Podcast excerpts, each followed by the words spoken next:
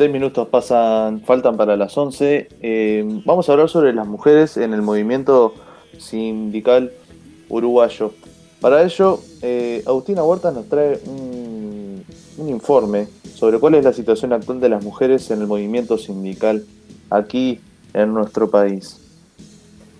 Exacto, vamos a, hablar un poco sobre cómo, cómo, es hoy la situación de las mujeres en, los ámbitos sindicales y en los ámbitos laborales para después ampliar eh, con el trayecto histórico de cómo ha sido este, este movimiento eh, con el aporte de Graciela Saprissa, que es eh, historiadora, que se ha especializado en, estos temas.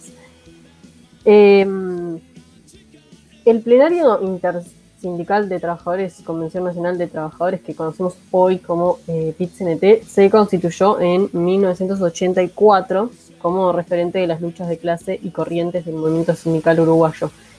Hasta el momento funciona como tal y tiene una diversidad de sindicatos afiliados. Cada año la central invita a la población trabajadora a conmemorar esta fecha de reivindicaciones, como estábamos dialogando hace momentos nada más. Y este año se puso énfasis en desarrollar un evento desde la perspectiva de género, con foco en la infancia y la cultura. Eh, es por ello que, como hecho histórico, el mensaje central será brindado por dos dirigentes mujeres, Flor de Lis Fello y Tamara García. Esto es lo que estábamos hablando hace momentos nada más. Sin embargo, eh, en las bases de la central y en sus puestos de poder sigue faltando perspectiva de género. Justamente eso, ¿no? ¿Qué, lugar ocupan hoy en día las mujeres en el PIT-CNT? Bien, en cuanto a cifras, hoy la mesa representativa eh, cuenta con 8 mujeres en 43 puestos. Es decir, que esta mesa tiene una integración femenina del 18,6%. Y además, la mayoría de estas provienen de ámbitos considerados históricamente más feminizados, o sea, sindicatos eh, relacionados al rubro de la educación, de la administración, de la salud, del turismo, eh, de la, del sector textil, por ejemplo. Eh, esto pasa porque falta representación desde las bases de los mismos sindicatos, ya que es desde estos que se determinan los liderazgos que luego van a la, mesa representativa. Así lo explica Milagro Pau, la secretaria ejecutiva de, la Secretaría de Género, Equidad y Diversidad del PCNT, con quien habló la Isla Desierta. Son los compañeros de las bases los que realizan las listas y sus elecciones de dirección, en los cuales ahí se establecen los nombres de los compañeros que van a dirigir cada sindicato, cada federación. Ahí está el primer escalón donde no aparecen el 50% de compañeras mujeres en esas listas de elección o aparecen pero en los lugares que ya no son casi elegibles. Y con la combinación de diferentes listas de acuerdo a los cargos que saca cada orientación sindical, generalmente el número de varones supera. No es un tema de la central sindical, ni del Ejecutivo, ni de la mesa representativa, sino de cada federación y cada sindicato a quien designa y a quien elige en sus elecciones internas. También, aparte de elegir sus direcciones, eh, cada sindicato de federación puede designar dentro de la dirección que es elegida a una compañera o a un compañero. Lamentablemente todavía prima de que la mayoría de la mesa representativa son varones, pero tenemos que destacar que en los últimos años cada vez somos más mujeres las que estamos en la mesa representativa y a partir del último congreso se duplicó el número de compañeras mujeres que antes prácticamente éramos tres o cuatro. A nivel del secretario ejecutivo, bueno, es algo similar. En los congresos se elige los sindicatos representantes en la mesa representativa y la mesa representativa después realiza la convocatoria de los sindicatos o federaciones que son representados dentro del secretariado ejecutivo y es el sindicato el que designa a quien pone en el lugar del secretariado. Generalmente son los secretarios generales o los presidentes de los sindicatos y bueno, volvemos a lo mismo, ¿no? Se siguen eligiendo más varones que mujeres, entonces por eso hay más varones en el secretariado ejecutivo. Por su parte, el secretariado cuenta con siete mujeres, un 38% del total, y tres de estas fueron asignadas en representación de las comisiones que lideran. Esto nos explicaba Pau, es decir, que sus cargos de responsabilidad responden a este rol central, no, no que fueron indicadas por sus sindicatos. Estas son Tamara García por el Departamento de Jóvenes, Fernanda Aguirre por el Departamento de Derechos Humanos y Milagros Pau, con quien dialogamos, de Género y Diversidad. Eh, además de claramente Soraya La Rosa, quien es vicepresidenta de la central. Eh, Pau agregó también que algunos sindicatos alternan en titularidad y suplencia con compañeras mujeres, lo que hace que en ocasiones sí sean pares, pero como alternas. Si bien la cantidad de mujeres en cargos de esta índole sigue siendo escasa, representa un logro dentro del movimiento sindical y su historia.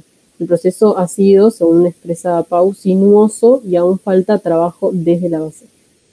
Por supuesto que el proceso de adhesión a las mujeres en la participación sindical ha sido arduo. Digo, tenemos que partir de la base que es un movimiento sindical machista, digo, como toda nuestra sociedad, en la cual impera todo un, sistema de patriarcado y obviamente este, las compañeras mujeres hemos tenido que hacernos nuestro espacio con mucha lucha, con mucho empeño, a pesar de que tenemos compañeros que son aliados, que han avanzado culturalmente e ideológicamente, entendiendo que el movimiento sindical tiene que ser compuesto por hombres y mujeres, porque así está compuesto el mercado laboral y que son importantes las dos visiones, hay compañeros que aún mantienen esos estamentos machistas y les cuesta reconocer que las compañías estamos preparadas para conducir tanto como los hombres y que es nuestro derecho el estar en diferentes cargos, en todos los espacios, participando y opinando, y no solamente de género, sino de política sindical y de política en general. Y como expresa Milagro, eh, la participación es un derecho, pero cuando los derechos no se cumplen hay que generar eh, medidas para efectivizarlos. Claro, eh, por ejemplo, se puede llegar a este con, las cuotas. Es por eso que la central cuenta con, desde 2003 con una resolución que establece una cuota de participación. En el octavo congreso del PIT-CNT se aprobó esta resolución que establece la cuotificación de no más de 70% y no menos de 30% de trabajadores del mismo sexo en cargos de dirección, cupos de formación y negociación colectiva, para que así los sindicatos reflejen la incorporación progresiva de mujeres. Este tipo de iniciativas que se llaman medidas de acción afirmativa ayudan a mirar los hechos desde la convicción de que hay puntos de partida que son desiguales para corregir las desventajas de las posibilidades reales. No para que se crea que si se habla de cuotas, se habla de un regalo, un beneficio o que con esto se eliminan los requisitos o condiciones, como que no hubiera mujeres capaces, porque las hay, sino a incentivar y, que se, para esto es necesario que se incide en la primera etapa, en el, en el proceso de elección, que es el más difícil de llevar a la, práctica. ¿Y esto a qué se debe? Y bueno, Pau nos explicaba que el PIT-CNT, al ser una convención de trabajadores, no puede obligar a ningún sindicato o federación a que cumpla o no esta cuota, solo que les puede aconsejar. Y ahí es que reside el, mayor problema porque cada sindicato tiene su sistema de elección. Evidentemente los sindicatos, por ser una convención, tienen la independencia de cumplir o no el 30% que nosotros planteamos de participación de las compañeras mujeres. Evidentemente desde la central hay un mensaje, desde el secretariado ejecutivo hay un mensaje de profundizar la participación de las compañeras mujeres, pero no podemos obligar a ningún sindicato que lo aplique. Hay federaciones y sindicatos que ya tienen en sus listas la cuota marcada por Congreso o por Asamblea o por definición que la aplican en las elecciones. Es un poco lo que hablamos también, ¿no? Cuando tú colocas una compañera mujer en el tercer lugar de una lista sindical, después hay cuatro o cinco listas sindicales y las compañeras mujeres siempre están en el lugar tres y una lista saca dos lugares, entran dos varones. Y otra lista saca cinco cargos y entran cuatro varones y una mujer. Entonces eh, ahí es cuando se complica lo que es el ensamble de la participación de las compañías de género y tenemos claro también que para muchos compañeros varones es muy difícil dar un paso al costado para dejar que una compañera mujer pueda dirigir. Bien, para acelerar este, este proceso de incorporación de las mujeres a cargos de, de esta índole es necesario darles más visibilidad, hablábamos con Pau normalizar la figura femenina en el cargo de poder y desconstruir que este imaginario en torno al liderazgo más masculino. Son procesos que cuestan desde los mismos liderazgos y a veces incluso desde las mujeres también, nos señalaba Pau, desde la Secretaría de Género lo han visualizado esto en los últimos años. Yo te diría que hemos avanzado, que hay compañeros que han comprendido la necesidad de las compañeras mujeres y otros que no. Inclusive hay compañeras mujeres que también te dicen que, que no comparten de repente lo que es la cuota, que no comparten de que por qué una mujer tiene que estar representada por una mujer o sentirse representada por compañeras mujeres, que ellas se sientan representadas por los compañeros varones. Y acá no se trata de una lucha de quién representa a quién, sino la visión de que esté plasmada dentro del movimiento sindical de en busca de la igualdad y la justicia social sabemos que las discriminaciones de género se establecen, que están planteadas, que hay discriminación entre compañeras y compañeros a la hora de acceder a cargos, de cambios de categoría, de ascensos dentro de los lugares de trabajo. Y bueno, eso es una toma de conciencia que tiene que hacer el movimiento sindical para la defensa de las cláusulas de género, entendiendo que somos diferentes pero que tenemos la igualdad de derechos. Y ahora vamos más quizás hacia la situación laboral de de las mujeres. Eh, ¿La igualdad de derechos se visualiza hoy en el ámbito laboral nacional? No, hoy la situación laboral de las mujeres en nuestro país sigue siendo desigual. Solo la mitad participa en el mercado laboral y a veces la que los, lo hace, en la mayoría de estos casos, terminan por chocar con el llamado techo de cristal, ya que ganan un 31% menos que los hombres por el mismo trabajo y tienen menos posibilidad de ser empleadoras. Y además esto en un país donde más de un tercio de los hogares tiene jefatura femenina. Claro, y, hasta la pandemia agravó los factores también, ¿no? Claro, sin duda. Sobre todo, eh, el, último informe de la Comisión Económica de América Latina, la CEPAL, eh, señalaba que la crisis producto del COVID impactó negativamente en las condiciones laborales y sobre todo las mujeres, ya que asentó su precarización laboral y el desempleo y así se agudiza la brecha. El informe indica que la tasa de participación de las mujeres disminuyó al 46% y la tasa de desocupación llegó a un 12% solo en, 2020. Un porcentaje que se eleva a un 22%, señalan si se asume la tasa de participación de 2019. Eh, más, de las mujeres, más de la mitad de las mujeres de nuestro continente trabajan en sectores en los que además eh, hemos visualizado mayor efecto negativo a causa de la, pandemia, ya que por, reducción de movilidad eh, se vieron afectados sectores como el trabajo doméstico remunerado, el sector turístico, la educación y además sobre todo la salud, que fue el, más, el sector más crucial y en la primera línea de riesgo en esta crisis.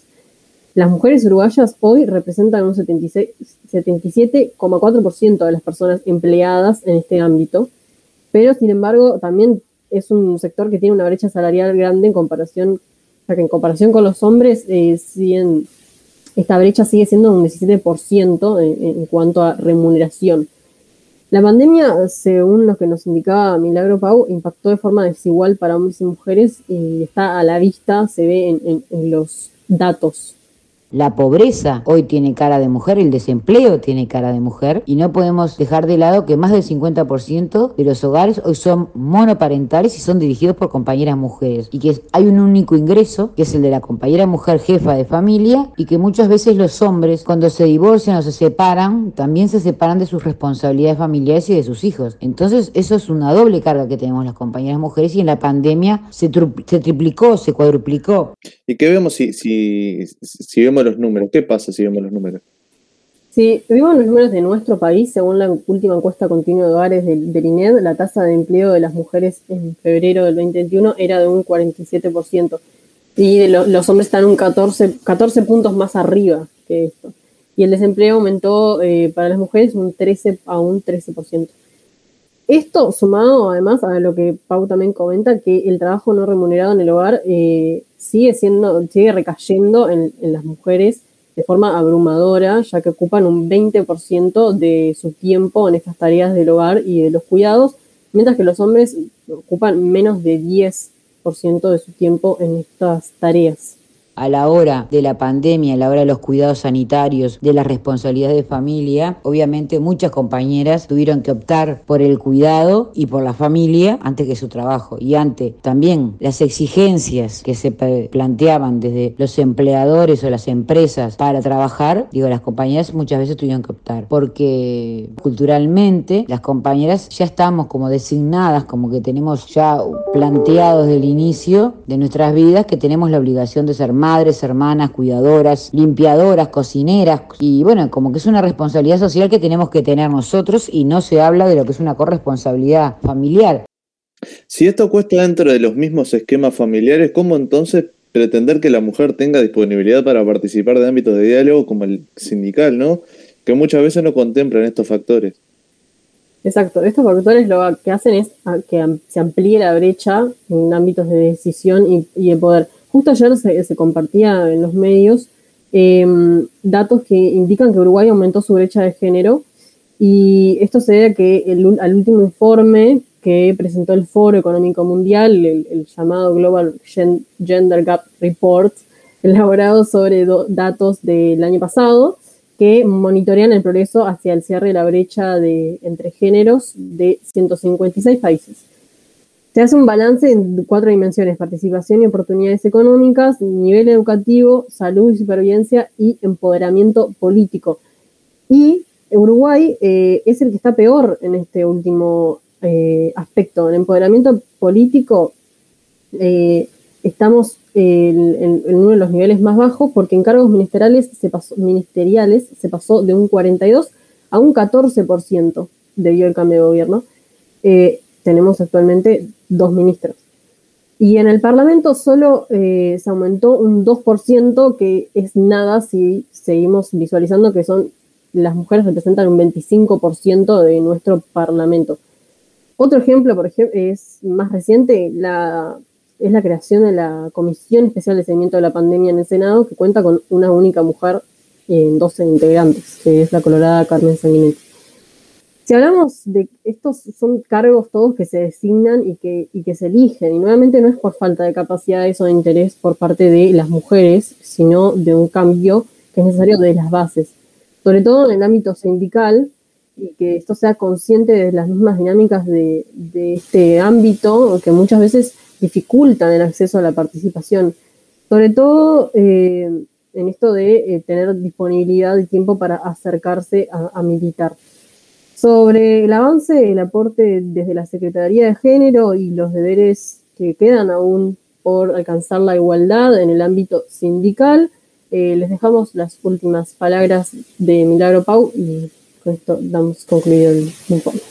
Obviamente, este, desde la Secretaría de Género estamos haciendo un trabajo exhaustivo que entendemos que es fundamental, que es de la formación de compañeros e información sobre el movimiento sindical y tratando de cambiar prácticas patriarcales, como por ejemplo los lugares de reuniones, los horarios de reuniones, las extensiones, en los cuales sabemos perfectamente que los tiempos de los hombres no son los mismos que el de las mujeres por las responsabilidades familiares y por toda una formación cultural que también tenemos las compañeras mujeres. En ese aspecto seguimos peleando por la igualdad de género y por la equidad de género en todos los aspectos, inclusive a la interna del movimiento sindical. Hay una variedad en algunos sindicatos con otros de la profundidad con que se trata el tema, con la seriedad que se trata el tema y la comprensión de la necesidad de la equidad y la igualdad social entre hombres y mujeres. Pero yo creo que hemos avanzado muchísimo y las desigualdades cada vez son menores, pero obviamente nos queda un largo camino por, por recorrer para decir que hay una igualdad de género dentro del movimiento sindical.